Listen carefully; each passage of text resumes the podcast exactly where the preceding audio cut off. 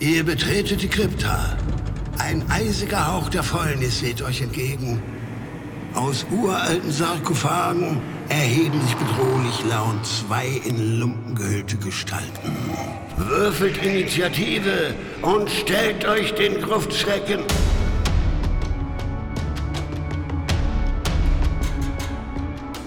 Gruftschrecken, der deutschsprachige Oldschool-Rollenspiel-Podcast. Angeführt von Sklorzi geht es für die Gruftschrecken in die Katakomben des Nekromanten, wo sie im Mini-Mega-Dungeon einen vierarmigen Knochengolem den Boden fegen lassen, sowie aus Sarkophagen herausbrechenden Untoten und einem göttlichen Drachenskelett begegnen. Der eklatante Mangel an Käse kann gerade noch durch einen Riesenchampion kompensiert werden. Willkommen zu dieser Gruftschrecken-Folge, bei der wir heute ein Abenteuer besprechen, das dem einen oder anderen aus dem Team der Gruftschrecken durchaus bekannt vorkommen sollte. Wir sprechen nämlich über die Katakomben des Nekromanten. Ein Abenteuer, das 2011 beim Uhrwerk Verlag für das Regelwerk Dungeon Slayers erschienen ist. Es handelt sich bei Dungeon Slayers um ein schlankes, knackiges, oldschooliges Rollenspielsystem. Und da habe ich direkt die erste Frage an unseren Dungeon Slayers Profi hier mit im virtuellen Raum. Ist das eigentlich noch zu haben, dieses Rollenspiel? Dungeon Slayers ist auf jeden Fall wenigstens als PDF noch problemlos zu kriegen. Und zwar, ich würde sagen, dass es sogar exakt 0 Euro kostet. Also das müsste gut funktionieren. Und ich bin tatsächlich gar nicht so ein schrecklicher Experte, aber dazu kann ich im Verlauf der Folge zwei, drei Sachen ergänzen. Du bist vielleicht kein Experte für Dungeon Slayers, aber auf jeden Fall für das Abenteuer, das du selber geschrieben hast, über das wir heute sprechen werden. Wir werden den Autor jetzt aus unerfindlichen Gründen nicht weiter vorstellen wollen. Das sparen wir uns an dieser Stelle. Ja, ein Tausendsasser. Auf jeden Fall. Das Abenteuer, über das wir heute reden, ist im Dreiental angesiedelt und ist der seitenstärkste und zweite Teil einer dreibändigen Reihe. Der erste Band ist die Minen von Krimlak, der dritte Band ist der Kult des Roten Drachen. Ich würde jetzt ganz gerne zu Beginn ein paar Infos zur Hintergrundgeschichte des Abenteuers geben. Und zwar ist es so, dass ein Nekromant eine uralte Nekropole entdeckt, die mit der Geschichte des Gottes Mord allerdings mit T am Ende und nicht mit D, einem Gott des Totenkults verbunden ist, der in Ungnade fiel. Und im Abenteuer findet sich zu dieser Vorgeschichte auch eine kurze Zeitleiste, sodass man sich da schnell zurechtfinden kann. Der Aufbau des Abenteuers, das finde ich auch sehr nett, ist in einer Art Flussdiagramm visualisiert worden, was sicherlich dem Überblick und der Vorbereitung sehr zugutekommt. Was mir auch direkt gefällt an diesem Abenteuer sind die Machtgruppen, vor allem Hobgoblins und Orks. Die werden vorgestellt, genauso wie die Möglichkeiten, diese zu manipulieren, zum Beispiel dadurch, dass sie einen Drachenleichnam verehren und diese Verehrung auszunutzen und sie zu einem gewissen Grad in eine bestimmte Richtung lenken zu können. Die Illustrationen in diesem Abenteuer sind passend, würde ich mal sagen, im üblichen Dungeon Slayer-Stil gehalten. Ein bisschen comichaft, ein bisschen humorvoll gefallen mir eigentlich ganz gut, passen zumindest gut zum restlichen Rollenspielsystem. Und das Abenteuer gliedert sich grob in drei Kapitel. Da gibt es eine Einleitung, die Spur des Todes und das Kapitel in Mordaka. Und anschließend finden sich noch ein paar Hinweise zu Erfahrungspunkten, besonderer Beute. Es gibt ein kleines Spielleitungskapitel und NSC-Werte. So viel erstmal von meiner Seite zum Abenteuer generell. Moritz, möchtest du als Schreiberling dieses Abenteuers etwas hinzufügen? Ja, ich kann ein paar Sachen dazu sagen. Zum einen möchte ich alle anderen lobend hervorheben, die daran beteiligt waren. Und zwar, ich mag die Cover fast aller Dungeon Slayers Abenteuer, würde ich jetzt spontan sagen. Die wurden von Eric Lofgren gezeichnet, meistens schon irgendwo verwendet, oft in Pathfinder-Abenteuern und so und dann für halbwegs kleines Geld zusammengekauft. Und die mag ich sehr gerne. Gerade hier, das passt extrem stylisch. Da kann ich mir genau vorstellen, was da passiert. Witzig ist auch, dass dadurch ein bisschen, gerade bei dem ersten Teil, die Mine von Krimlak, der Schaffensprozess teilweise auch ein bisschen andersrum war. Denn ich hatte das Cover, ich hatte das Abenteuer geschrieben, das passte nicht so richtig zusammen. Und dann habe ich im Prinzip ganz viel in dem Abenteuer nochmal umgeworfen, um das anzupassen, damit es gemeinsam eine Einheit wird. Sowas mag ich immer gerne, wenn tatsächlich auch das Cover schon ein bisschen vom Abenteuer erzählt. Du hast schon äh, die Illus von äh, Brotkopf oder auch Thomas Trapp, wie wahrscheinlich eher im Personalausweis steht, erwähnt. Ja, die sind auch absolut klasse und klassisch. Also jetzt keine Schönheiten in der Tat, aber einfach so schön leicht skizziert, comichaft, gefällt mir gut und es ist einfach der Look von Dungeon Slayers. Eine ganz wichtige Person ist natürlich auch Christian Kennig, der Kopf und Erfinder des Systems. Denn der hat das ganze Layout und so gemacht. Und ich finde, A, die Struktur, wie du sagst, wie die schon dargestellt wird, die Räume als Flussdiagramm, wo man hergehen kann, von wo man nach wo gelangt. Aber auch, dass immer bei den Textabschnitten nochmal die Kartenabschnitte vergrößert sind und man direkt auch sieht, welche Monster befinden sich wo. Das ist einfach super und das vervollständigt das Abenteuer wirklich gut. Weil ich habe ja wirklich einen blanken Text mehr oder weniger abgegeben und der hat da eine bombastische Einheit draus gezaubert. Auch so die Verbindungen mit der Hintergrundwelt hat Christian dann so ein bisschen immer zurechtgebogen. Diese Gottheit Mord gibt es tatsächlich. Die habe ich jetzt nicht erfunden. Das ist ein Dungeon Slayers Gott, den man kennen könnte. Alle anderen unfassbar schlechten Namen im Verlauf des Abenteuers von sämtlichen Hobgoblins und Orks sind dann aber tatsächlich von mir. Und ja, da weiß ich nicht, ob wir da noch drüber sprechen oder das Männlichen des Schweigens barmherzig drüber decken. Ja, ich sehe schon, ich komme nicht damit durch. Okay. Wir werden über die Referenzen, die sich in diesem Abenteuer verstecken, definitiv sprechen müssen, Moritz. okay da kommst okay. du nicht dran vorbei. Okay. Dann vielleicht noch als Hintergrund. Ich hatte das tatsächlich immer als so eine größere Dreiental-Geschichte im Hinterkopf. Und wir Fantasy-Menschen lieben ja ohnehin Trilogien. Und ich hatte wirklich immer so im Hinterkopf, ich hätte gerne erstmal so einen kleinen Einstieg. Dann hätte ich gerne etwas Größeres, Dungeonigeres, wie sich das so gehört. Und dann hätte ich gerne später irgendwas mit Wildniserkundung, Stadterkundung, vielleicht ein bisschen politische Intrige. Und dann habe ich mir für Teil 3 noch Uli Lindner, den legendären DSA-Autor, ins Boot geholt, der sich dann da für diesen Politikteil ein bisschen erwärmt hat und den größtenteils geschrieben hat. Ich finde, das ist insgesamt eine sehr runde Sache, muss ich auch heute, zehn Jahre später, noch sagen. Und direkt vorab, die Katakomben des Nekromanten ist eigentlich so das Abenteuer, was ich im Nachhinein noch fast am gelungensten finde, so von den Dingen, die ich irgendwie geschrieben und veröffentlicht habe.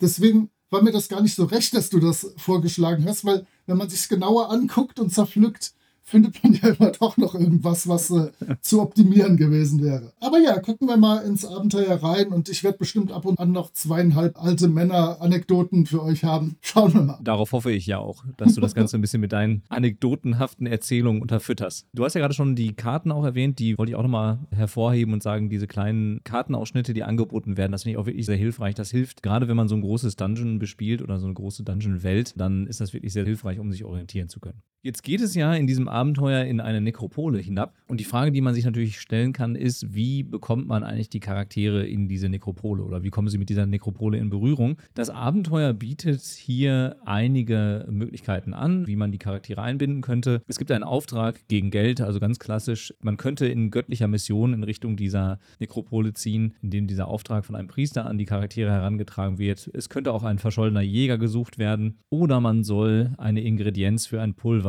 suchen. All diese Hinweise allerdings bringen die Charaktere nicht direkt in die Nekropole, sondern zu einem Handelsposten. Und über die Nachforschung am Handelsposten, der von Untoten überfallen und zerstört wurde, gelangen die Charaktere dann zur Nekropole Mordaka. Es gibt auch die Möglichkeit, dass sie einen Hund finden, dessen früherer Besitzer hieß Milos. Und ich weiß nicht, ob sich da nicht vielleicht der Hundename von Moritz süßem kleinen Vierbeiner mit in dieses Abenteuer reingeschlichen hat das kann tatsächlich sehr gut sein, dass wir Milo da gerade bekommen hatten als Welpe.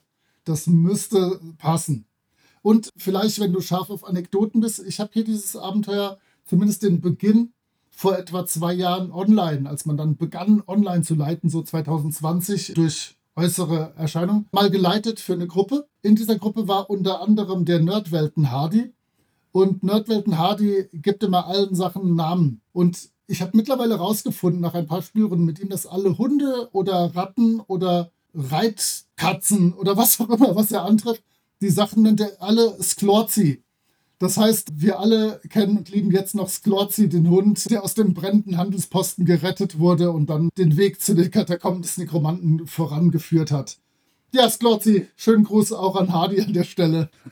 Wir verlinken natürlich auch den Nerdwelten-Podcast ein weiteres Mal. Ich glaube, wir haben ihn auch schon mal verlinkt. Ja, verdient. Dieser Einstieg ist relativ klassisch, würde ich mal sagen, und sehr geradlinig gestaltet. Da hätte man vielleicht noch ein bisschen variieren können. Was mir allerdings auch gut gefällt, ist, dass es zu diesem Handelsposten auch noch eine kleine Hexkarte gibt, der Region, mit Zufallstabellen für die Reise. Also wenn man vom Handelsposten sich bis zur Nekropole bewegt, sieht man zum einen auf der Karte den Weg, den die Skelettarmee zurück zur Nekropole gegangen ist. Und zum anderen kann man halt auf dieser Zufallstabelle würfeln Und mir gefiel aus unerfindlichen Gründen der pfeifende Oger mit frisch erlegter Ziege am besten von dieser Zufallstabelle. Das fand ich als Begegnung sehr stimmig und könnte ich mir auch gut vorstellen, dass da die Spielercharaktere und auch die SpielerInnen viel Spaß mit haben könnten mit so einer Begegnung. Wo du schon die Hexkarten ansprichst, es gibt zu den meisten Dungeon Slayers Abenteuern gratis auf der Homepage runterzuladende PDFs, die dann das gesamte Kartenmaterial in richtig schick groß und bunt und so darstellen, wo dann auch nochmal Zufallstabellen und alles Mögliche drin sind. Die kann man sich immer runterladen und die haben dann so einen klassischen 80er Jahre Computerspiel Kopierschutz praktisch, dass man da dann irgendwie aus dem Abenteuer selber irgendein Wort oder so eingeben muss, was auf Seite 34, Zeile 3, Wort 4 oder so steht. Und dann öffnet sich das PDF und du hast als Spielleitung da alles zur Verfügung. Finde ich sowieso auch einen sehr guten Service und auch dieser charmante, schnuffige Kopierschutz ist doch irgendwie süß. Und das gleiche gilt ja auch für die Basisbox von Dungeon Slayers. Da gibt es ja auch dann eine sehr große, vollfarbige Karte mit jeder Menge Tokens, die man dann auch direkt benutzen kann. Gut, wir begeben uns jetzt mal direkt in die Katakomben hinein und Moritz stellt den ersten Ort vor. Ich würde, bevor ich den vorstelle, in der Tat noch mal einen halben Schritt zurücktreten. Denn jeder gute Mega-Dungeon, und hier das ist natürlich, ich nenne es immer gerne ein Mini-Mega-Dungeon, wie jeder gute Mega-Dungeon, also gibt es hier nicht einen Eingang in dieses Konglomerat an Gewölben. Es gibt zweieinhalb Optionen, wo man rein kann. Man kann direkt zu einem hobgoblinschen Markt, man kann in aller Stille den Tempel des Lor betreten.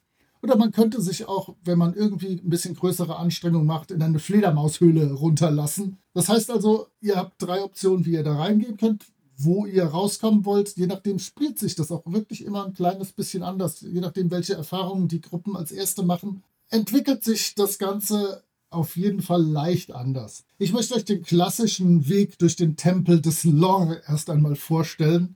Ich könnte auch Lor irgendwie für euch rollen, aber das äh, möchte hier niemand.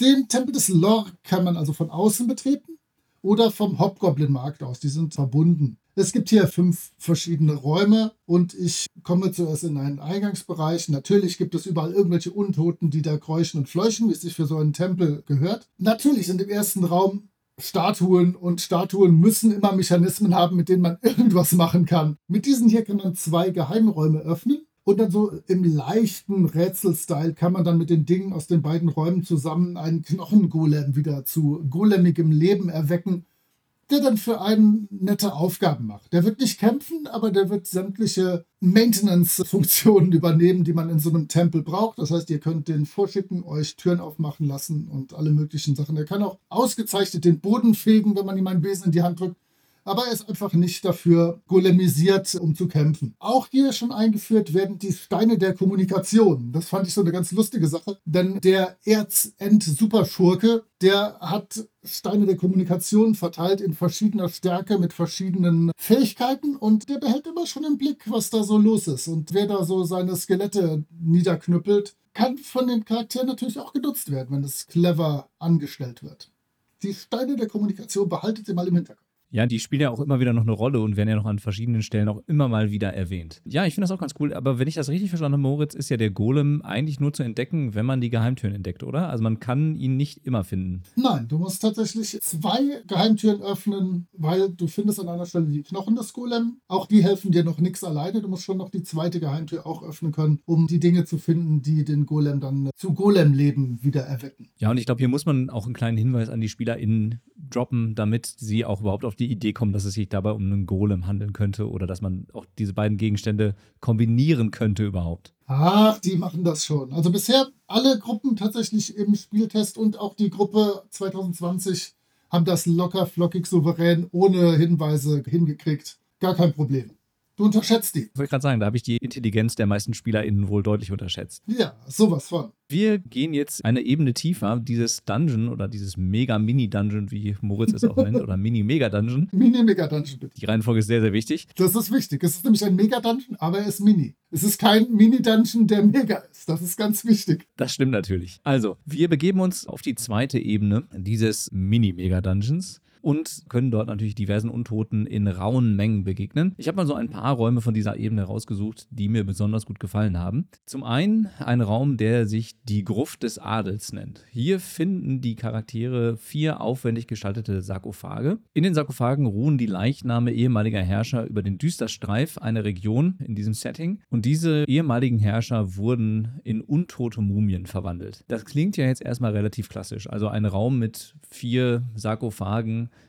in denen dann untote Gegner liegen. Das scheint ja irgendwie jetzt nichts Besonderes zu sein. Der Raum gewinnt allerdings dadurch an Coolness, dass dieses Erwachen der Mumien ganz nett inszeniert ist. Denn es ist nicht so, dass die Charaktere dort hineinkommen und dann öffnen sie einen der Sarkophage und werden dann angegriffen, sondern die Mumien sprengen alle gleichzeitig die Deckel ihrer Sarkophage und greifen die Charaktere an. Ich kann mir ziemlich gut vorstellen, dass man diese Szene sehr schön beschreiben kann. Man baut also erst langsam ein bisschen Stimmung auf und dann mit einem lauten Knall und Steinstaub und und vielleicht Nebel geht es los und das Chaos bricht los. Das kann ich mir sehr, sehr gut vorstellen. Ja, ich habe erst vor ein paar Tagen in einem Podcast gehört, dass man nicht mehr auf Tische haut, um SpielerInnen zu erschrecken während des Spiels.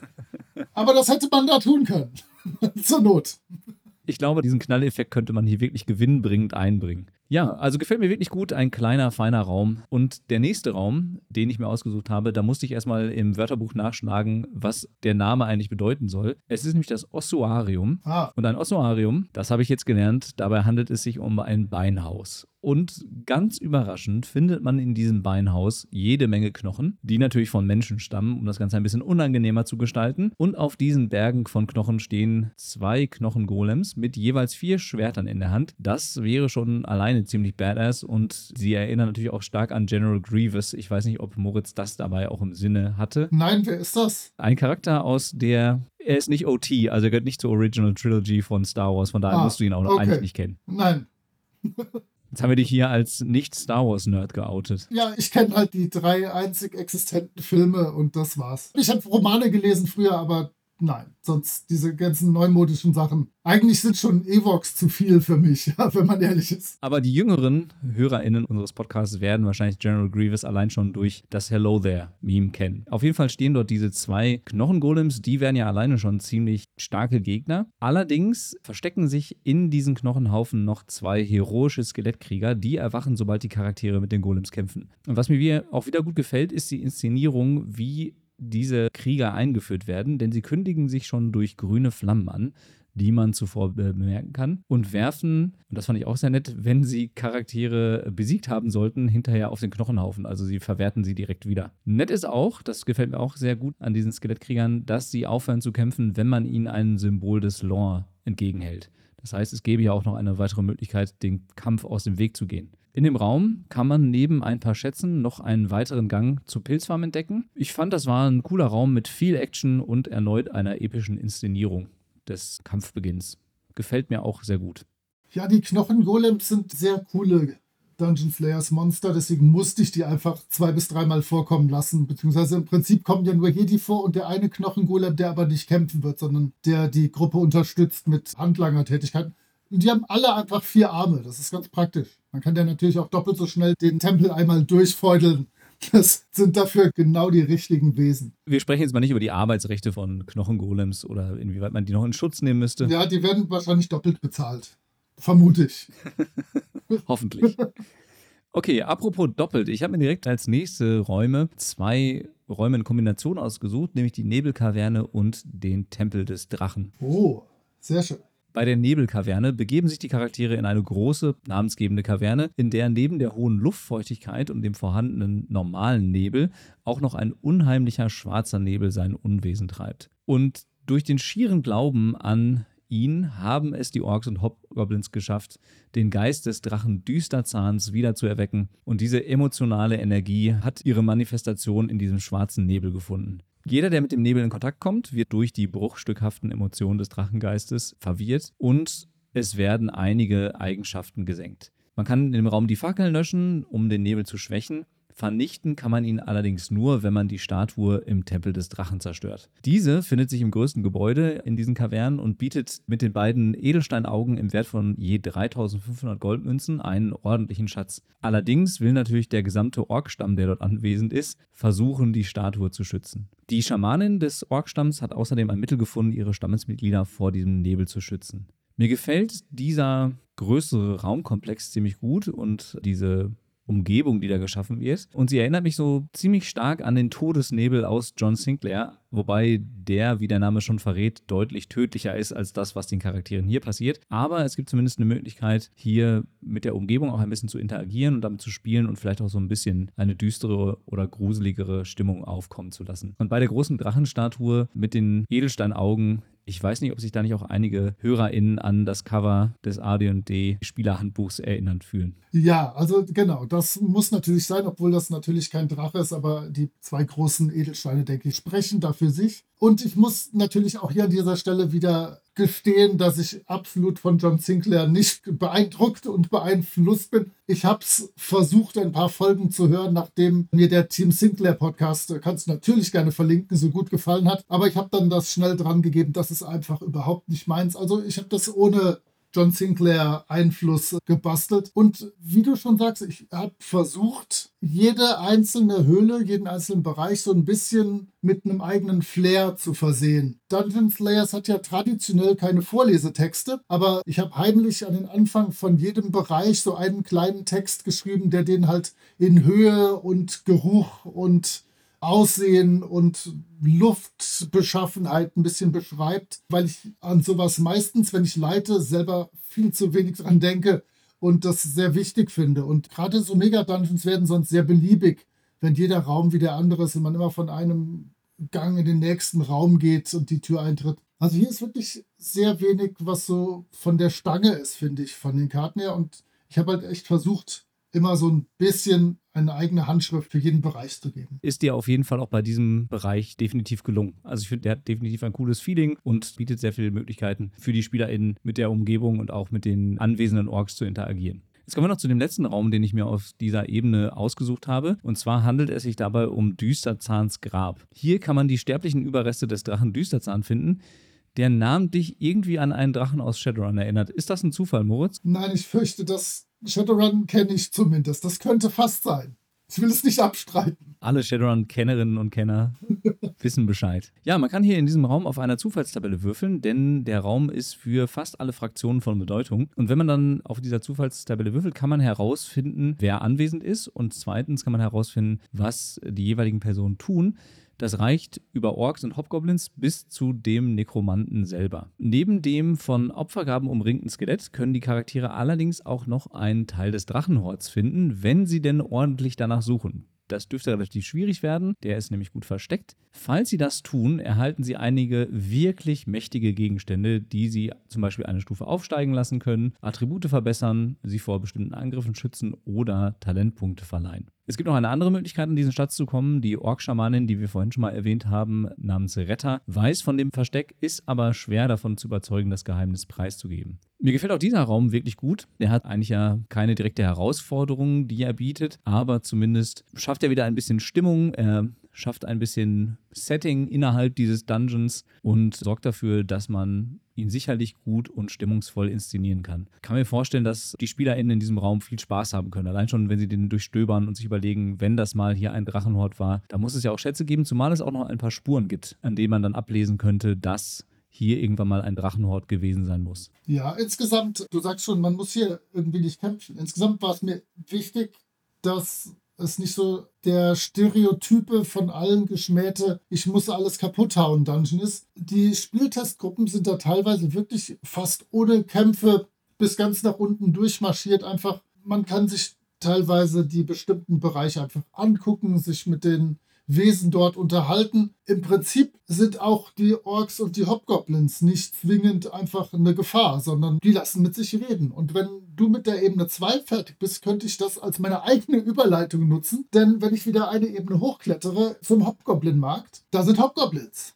Die sind ja prinzipiell böse und man muss sie alle töten. Aber diese Hobgoblins hier, die haben ja einen Markt. Das heißt, die wollen auch nicht alle, die da reinkommen, direkt kalt machen, sondern die wollen ja ihren Kram verkaufen. Ich muss natürlich zugeben, die mögen Elfen nicht, okay. Aber alle anderen können da im Prinzip, wenn sie sich nicht allzu feindselig und bösartig anstellen, reinmarschieren und sind erstmal herzlich willkommen. Man kann diesen Hobgoblin-Markt von außen betreten. Man kann ihn vom Tempel, den ich euch eben geschildert habe, aus betreten. Und von der nebenan liegenden Pilzfarm, die ich euch gleich vorstellen werde. Ihr wisst, Gruftschrecken, entweder Käse oder Pilze, eins davon muss sein. Hier im Abenteuer gibt es jede Menge Pilz. Der Käsegehalt ist niedrigschwellig, aber Pilze haben wir. Auch hier gibt es wieder eine Zufallstabelle. Auch hier kann ich eigentlich schon in den ersten Minuten im Abenteuer auf den bösen Endnekromanten treffen, was ich vielleicht gar nicht weiß. Da läuft dann einfach so ein ziegenbärtiger Typ durch die Gegend und macht gerade irgendwas. Aber ich muss da ja als Abenteurerinnengruppe gar nicht wissen,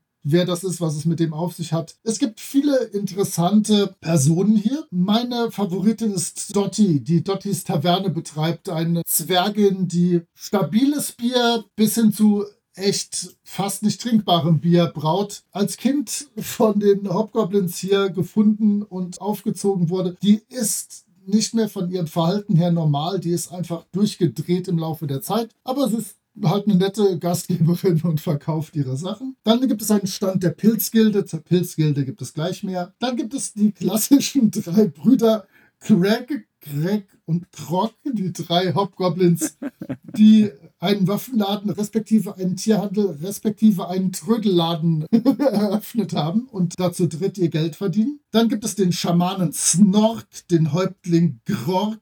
Es gibt den Oger Grota, auch der ist irgendwie lose mit den Hobgoblins verbündet, aber wenn ich dem Kohle gebe oder so, könnte ich den auch irgendwie an meine Seite bringen als Gruppe. Es gibt Groms, den Leiter der Pilzgilde. Und sehr schön, was mir auch wieder irgendwie Spaß gemacht hat, jetzt beim Lesen nach mehr als zehn Jahren, da ist ein Pferch mit Gefangenen. Und da sind drei, die man potenziell, oder vier Personen, die man potenziell mitnehmen könnte. Entweder als Nicht-SpielerInnen-Charaktere oder wenn Gruppenmitglieder vielleicht schon das Zeitliche gesegnet haben sollten, weil man etwas ungeschickt gespielt hat, kann man da welche von nehmen.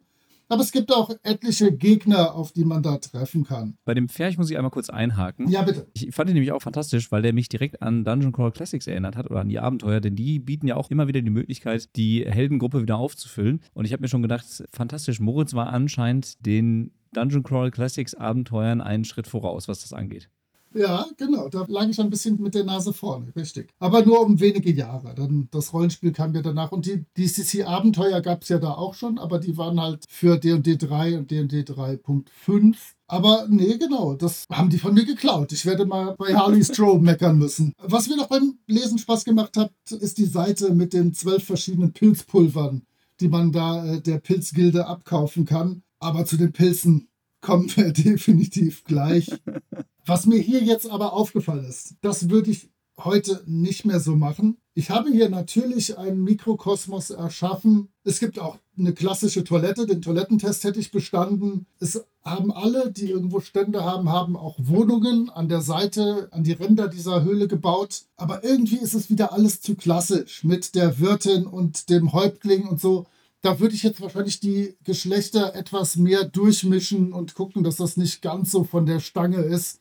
Aber come on, das ist zehn Jahre her. Ich habe viel gelernt seitdem über die Welt und das Miteinander der Menschen. Und das würde ich heute in der Tat ein bisschen anders machen. Aber sonst, ich mag auch hier die Beschreibung, dass man hier eine kathedralenartige Höhle hat und diese ganzen Häuser und so der Hobgoblins sich so ein bisschen an die Seite quetschen und so ganz klein und unscheinbar aussehen. Es gibt Richtung Norden, wo man reinkommen könnte, wenn man von draußen käme, so ein richtiges Abwehrbollwerk wo man direkt abgefangen und befragt wird, was man da zu suchen hat. Dann im Inneren so kleine Holzstände, die da einfach ziemlich zufällig in dieser Höhle platziert sind. Auch irgendwie vom Ambiente, vom Flair her sehr angenehm. Und das hat auch in den Spielgruppen immer gut gepasst.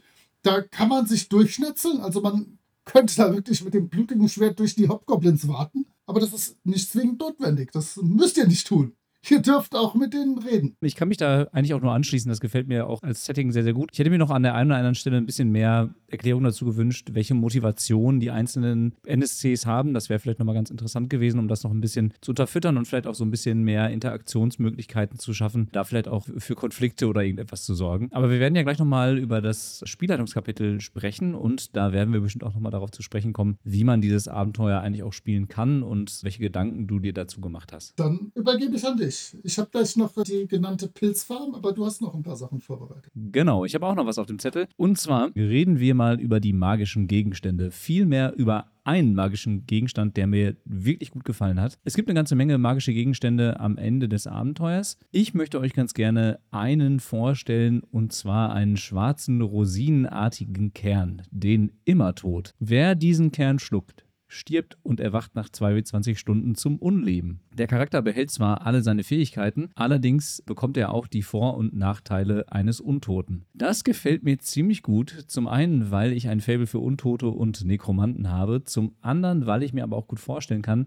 dass Charaktere irgendwann vielleicht einfach diesen Kern herunterschlucken werden, um auszuprobieren, was denn damit geschieht. Ich sehe Moritz schon nicken, ich gehe davon aus, dass auch genau das schon passiert ist. Das tun alle und immer. Und das stelle ich mir dann doch wirklich interessant vor, denn man könnte den Tod des Charakters und dessen Wiederkehr sicherlich gewinnbringend für das Rollenspiel nutzen, denn erstmal ist er tot. Und ich fände es dann sehr interessant, wenn dann dieser Charakter plötzlich wieder auftaucht und er dann bemerkt, dass irgendetwas mit ihm nicht in Ordnung zu sein scheint. Und da stelle ich mir ziemlich spannend und spaßig vor. Das finde ich ist ein magischer Gegenstand, der definitiv was zur Narration der Geschichte beiträgt. Was ich generell noch einmal zu den magischen Gegenständen als kleine Kritik anmerken muss, ist, es wäre ganz nett, wenn bei dem Abenteuer noch dabei gestanden hätte, wo man welchen Gegenstand denn eigentlich finden kann. Natürlich tauchen sie dann immer in den einzelnen Räumen auf, aber es ist natürlich auch umso schöner, wenn man hinten durch das Kapitel mit den magischen Gegenständen blättert, wenn man da dann direkt sehen würde, in welchem Raum der magische Gegenstand eigentlich auftaucht. Ja, der Playability tut das ja keinen Abbruch. Also ich finde die Idee gut, das ist ja auch nur ein Satz oder so. Aber im Prinzip, du stolperst ja im Abenteuer drüber und dann guckst du hinten, was tut der. Und ich bin aber sehr sicher, und ich kann hier an der Stelle zurückgreifen darauf, was ich zu Beginn sagte, ich bin nicht der große Dungeon Slayers Experte, dass diese coolen Gegenstände von mir skizziert wurden und dann von Christian Kennig in Regeltext gegossen wurden. Ich habe zum Beispiel den allerersten Spieltest mit Herr der Labyrinthe, mit Lablord geleitet. Und ich weiß halt, dass Monster in Lablord immer einen Tacken schwieriger und schwerer zu besiegen sind als in Dungeon Slayers.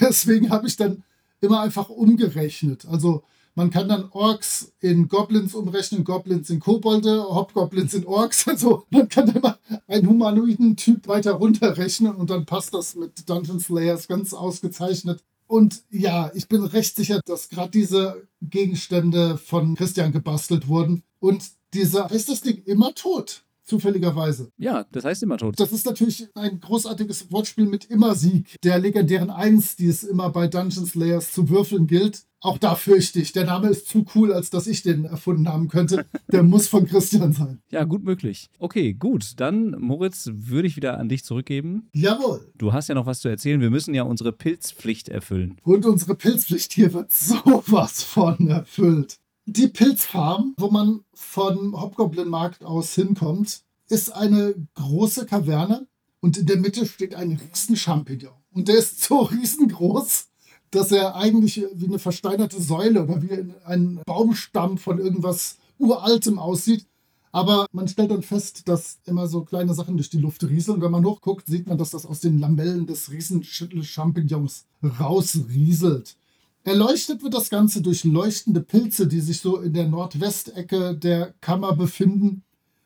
Und seien wir ehrlich, es gibt verdammt nochmal nichts, was besser ist als leuchtende Pilze, die irgendwie einen Raum oder sogar eine Höhle, eine Kaverne erleuchten. Es geht einfach nicht besser. Ich habe mir dazu aufgeschrieben, finde ich auch heute noch geil. Zusätzlich gibt es fünf weitere Pilze mit unterschiedlichen Wirkweisen. Es gibt Pilzsammler, Hauptgoblins, die da immer mal wieder so durchlaufen und Sachen sammeln und in irgendwelche Räume tragen. Und die stören sich aber im Prinzip nicht daran, wenn da eine Gruppe Charaktere durchwandert, denn die sind das gewöhnt, dass da irgendwelche Leute durchlatschen. Entweder um sich das anzugucken oder um einfach da durchzugelangen. Wenn also nicht allzu viel Schindluder getrieben wird, werden die auch da keinen Kampf beginnen. Ich mag sehr Gromsk, den Zahlmeister, den Geldverwalter der Pilzgilde.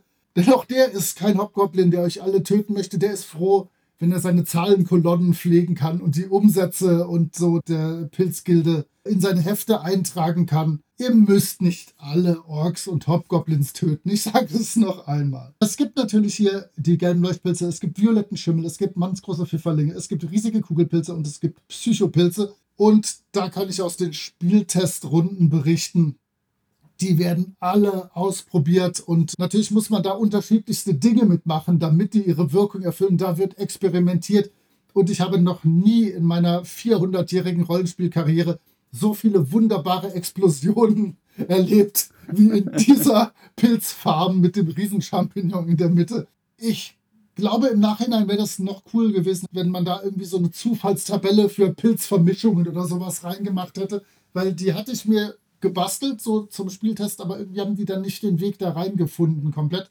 Aber natürlich den Weg reingefunden haben die zwölf verschiedenen Pilzpulver, die dort generiert werden. Und auch da gibt es dann immer wieder kleine Geschichten. Zum Beispiel ein Pilzpulver taucht dann in den Büchern von Gromsk nur mit einem kryptischen Buchstaben daneben auf. Das ist dann was, das verkaufen die nicht. Das geht direkt an den Hauptmann des nebenan liegenden Hauptgoblin-Marktes und sowas. Und auch hier einfach wieder ein Raum, wo man nicht killen muss, aber wo viel zu entdecken und zu erleben und zu machen ist. Ja, kann ich nur unterstreichen. Mir gefallen vor allem die Manns großen Pfifferlinge sehr, sehr gut, weil ich einfach Pfifferlinge sehr lecker finde. Pfifferlinge sind super. Und deswegen kann ich die nochmal positiv hervorheben. Sind die nicht auch extrem schmackhaft, meine ich, hätte ich reingeschrieben, wenn man sie zubereitet. Genau, da steht drin, dass sie extrem schmackhaft sind, von daher wäre das genau das Richtige für mich. Ja. Du hast ja gerade schon erwähnt, dass man nicht alles töten muss, was in diesem Dungeon kreucht und fleucht. Und wir wollten ja nochmal auf den Spielleitungsteil zu sprechen kommen und da findet sich unter anderem auch ein Hinweis dazu.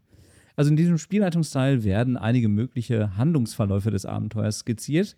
Ich möchte nur ein paar davon exemplarisch hervorheben. Ich finde den Hinweis sehr schön, dass die Charaktere immer wieder in das Dorf Krimlak zurückreisen können, um sich und ihre Vorräte aufzufrischen, Verstärkung zu holen und sich beraten zu lassen. Das stellt ja zum einen eine Verbindung zum Vorgängerband dar. Andererseits ist das aber auch ein gängiges Mittel von Mega Dungeons, dass man halt immer wieder einen Ort hat, in dem man zurückkehren kann, um sich zu regenerieren oder vielleicht auch Charaktere auszutauschen oder neue Mietlinge anzuwerben. Also da gibt es ja viele, viele Möglichkeiten. Und dann, wie gesagt, finde ich den Hinweis, dass Diplomatie einen in diesem Abenteuer wirklich weiterbringen kann, sehr begrüßenswert und eben auch, dass man nicht alles besiegen muss. Das sollte man den SpielerInnen aber auch irgendwie transparent machen. Also man sollte vielleicht dann auch durch die Beschreibung der NSC auch deutlich machen, dass es eben nicht immer darum geht, jeden und jede zu erschlagen. Ich finde, in beiden Hinweisen steckt eigentlich ein guter OSR-Spirit. Und ich glaube, da hätte ruhig noch ein bisschen mehr an coolen OSR-Hinweisen reingepasst. Ich weiß nicht, wie es da mit dem Platz aussah und wie viele Möglichkeiten du da noch hattest, da irgendwas unterzubringen.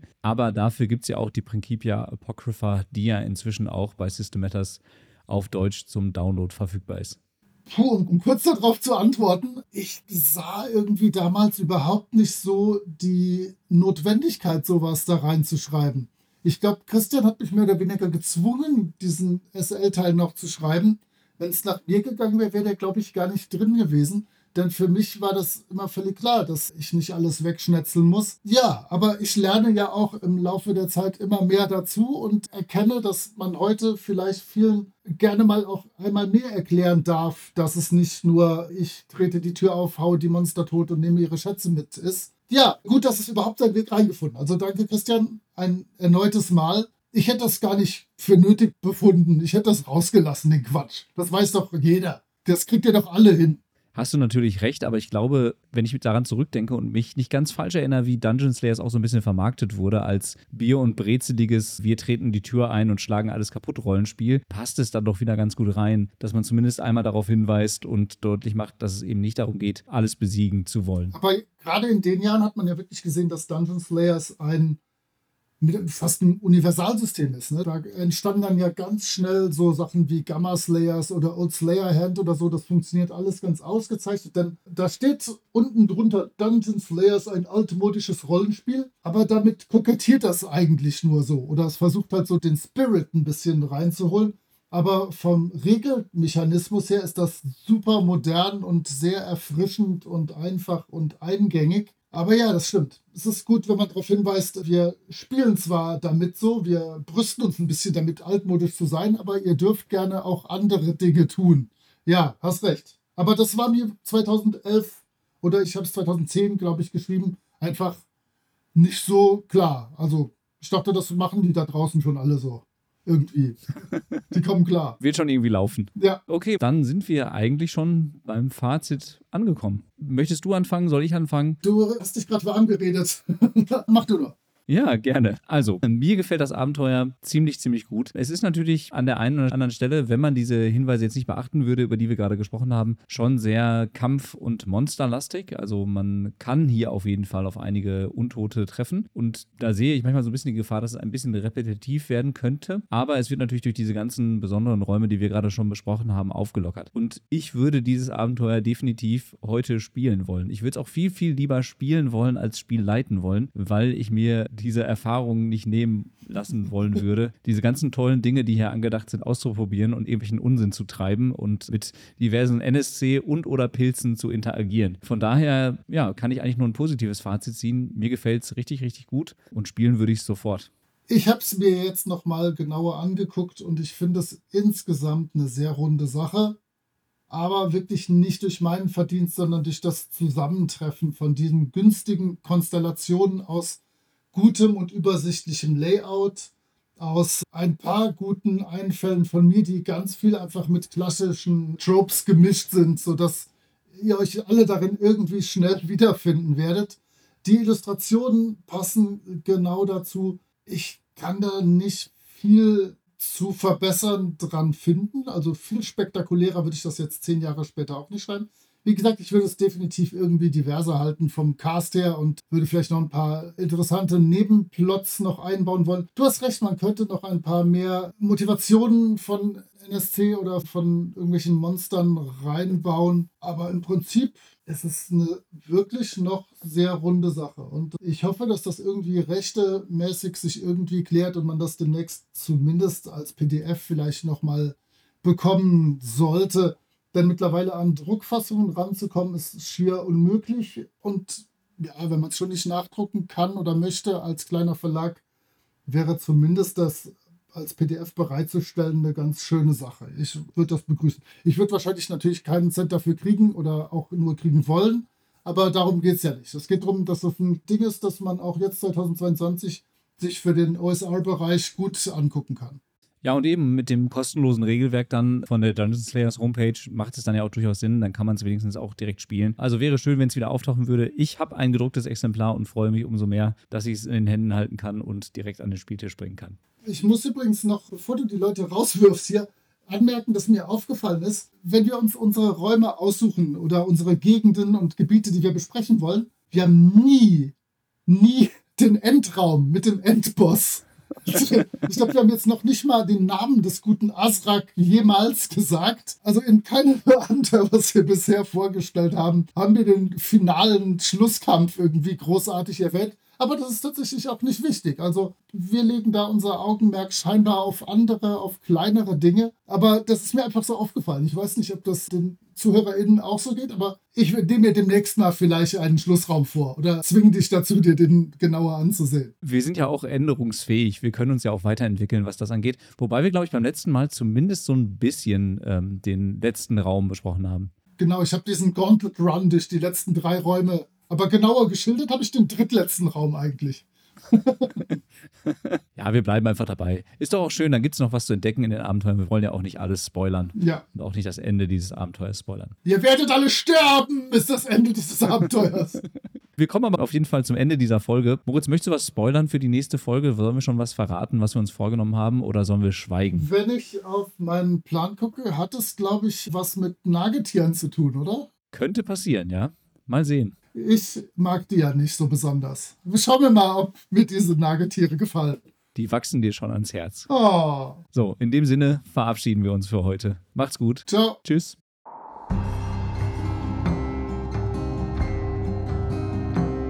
Ihr findet die Gruftschrecken unter anchor.fm slash Gruftschrecken unter twitter.com slash Gruftschrecken und über alle gängigen Podcatcher. Vielen Dank an Sascha von Yellow King Productions für die Produktion des Intros. Dank auch an Nick DiSalvo und seine Band Elda für die freundliche Genehmigung, ihren Song 3 für das Outro nutzen zu dürfen. Wir freuen uns über inhaltliches Feedback, positive Bewertungen und neue HörerInnen.